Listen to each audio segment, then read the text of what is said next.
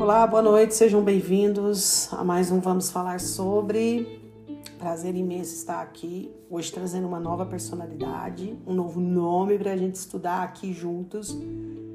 Volto a dizer que todos os materiais que eu trago aqui para esses podcasts e todo o conteúdo que eu trago aqui ao longo desses quase três anos, e eu vou dividir com vocês agora aqui as personalidades que aqui já foram trazidas e tratadas. Não é com um cunho de historiadora, mas sim de uma entusiasta, uma mulher que gosta de leitura, que busca esse conhecimento dentro da doutrina espírita que é o legado que me foi deixado, como eu já coloquei aqui, dividi com vocês pela minha avó paterna. E é rico para mim, é rico tá falando sobre isso e tá buscando sempre um pouco mais da história desses homens e dessas mulheres que foram tão importantes e ainda são importantes, mesmo não estando mais na, no mesmo plano que o nosso, nos auxiliando no trabalho dentro da espiritualidade, dentro desses trabalhos de assistência nas casas espíritas. E aqui nós já tratamos de Allan Kardec, Eurípides Barçanufo, Bezerra de Menezes, Herculano Pires, Antusa, Meimei, Peixotinho, Anália Franco, Sheila, Humberto de Campos, Zé Arigó, Ivone do Amaral, André Luiz, Canuto de Abreu, Batuíra, Irmã Tufô, Leon Denis, Adelaide Câmara.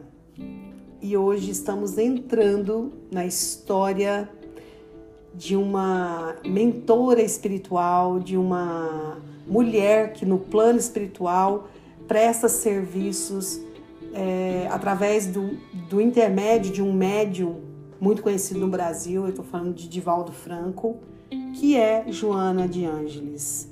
Quem foi Joana de Ângeles? E entrando nesse estudo, eu pude descobrir que existem vários relatos de outras encarnações de Joana de Ângeles e trazendo para a gente um pouco da grandeza e da envergadura desse espírito. Então, eu espero que vocês gostem. Para mim foi assim riquíssimo estudar um pouco mais sobre ela entrando um pouco mais, né, dando um pouco mais de profundidade em todo o contexto das suas encarnações e, e das narrativas que eu consegui. Volto a dizer, não sou historiadora, é, isso aqui é um trabalho realmente de uma entusiasta que busca é, conhecer um pouco mais de todas essas pessoas que aqui eu já trouxe dentro da minha compreensão, dentro daquilo que me é permitido e que eu consiga de fato compreender. Quem é Joana de Ângeles no Espiritismo? Ou dentro da doutrina espírita? Joana de Ângeles é um dos espíritos que se manifestam através do médium de Valdo Pereira Franco. Ela é autora espiritual da maioria de suas obras psicografadas, que trouxeram análises espirituais das dores humanas na visão psicológica e espiritual.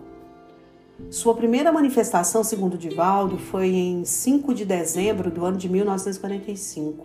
Segundo ele, esse espírito teria sido, em uma de suas encarnações, Joana de Cusa, uma das mulheres que acompanhavam Jesus no momento em que ele foi crucificado.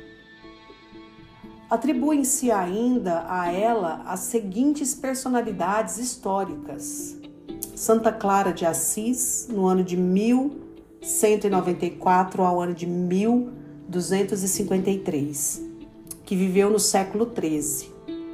Joana Inês de la Cruz, do ano de 1651 a 1695. Pseudônimo religioso da poetista mexicana Joana de Asbarge, que viveu durante o século XVII e Joana Angélica de Jesus, no ano de 1900, 1761 a 1822.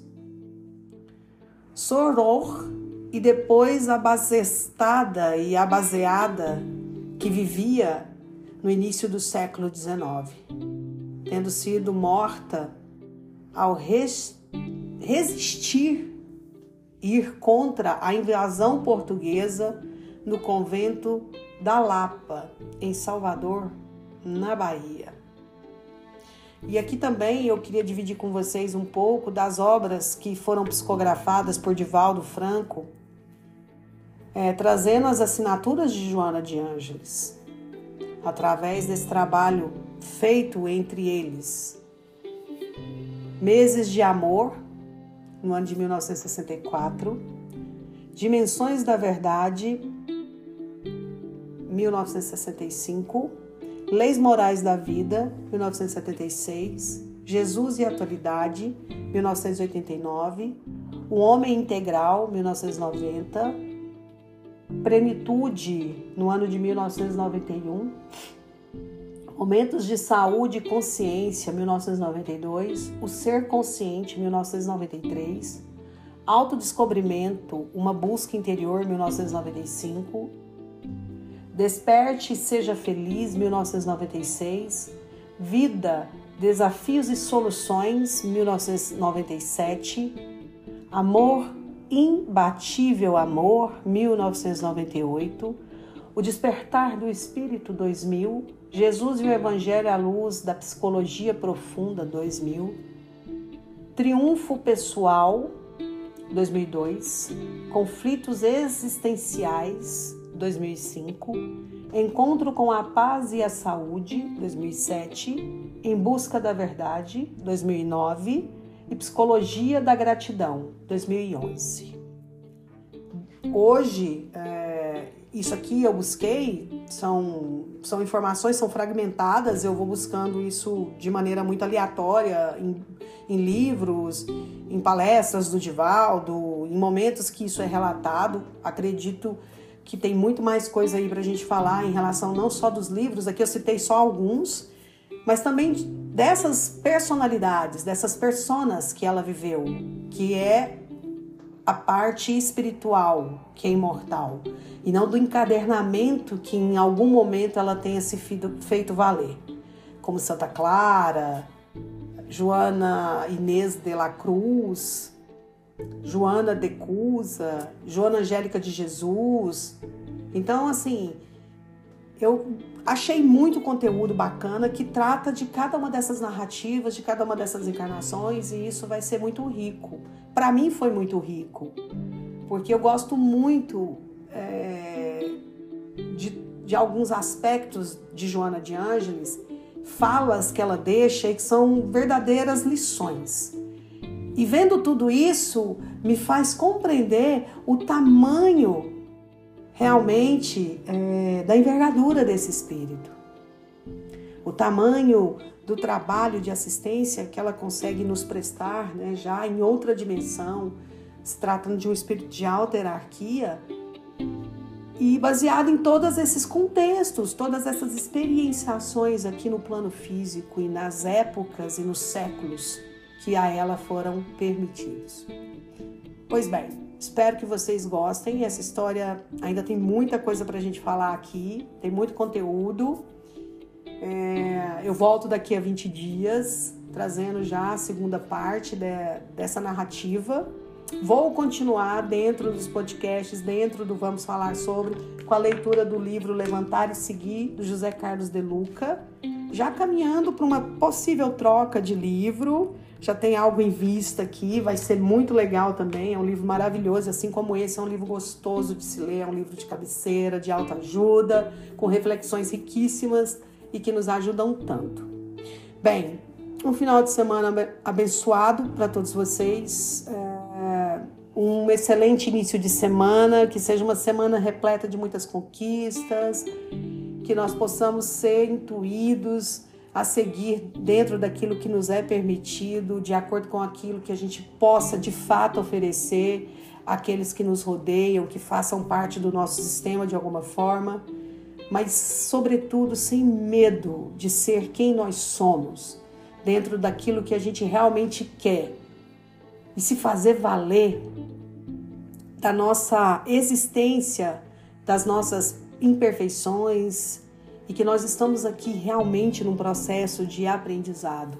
Nesse planeta escola, hospital, faculdade, casa, esse planeta que tão amorosamente nos acolhe para que nós possamos, dentro do coletivo, dentro da nossa individualidade, que é peculiar a cada um de nós, viver essas experiências e assim se fazer valer da nossa consciência espiritual dentro do nosso processo de transformação, de mudança, de amadurecimento e de evolução espiritual. Nessa encarnação, nesse momento, nessa existência. Que nós possamos ser fortes e nos fazer valer daquilo que realmente somos, daquilo que realmente queremos, sem medo de julgamento, sem medo de ser feliz. Ou melhor, viver momentos felizes. Porque a felicidade de fato não é nesse mundo, não é aqui que nós vamos encontrar realmente a felicidade que vai nos preencher, mas que nós possamos viver momentos felizes, já que a vida é muito rápida aqui nessa experienciação, então que a gente possa ser realmente aquilo que a gente quer, sem medo, sem medo de ser quem nós somos, de dizer o que pensamos, de deixar afeto. Fiquem com Deus e até a próxima e até mais.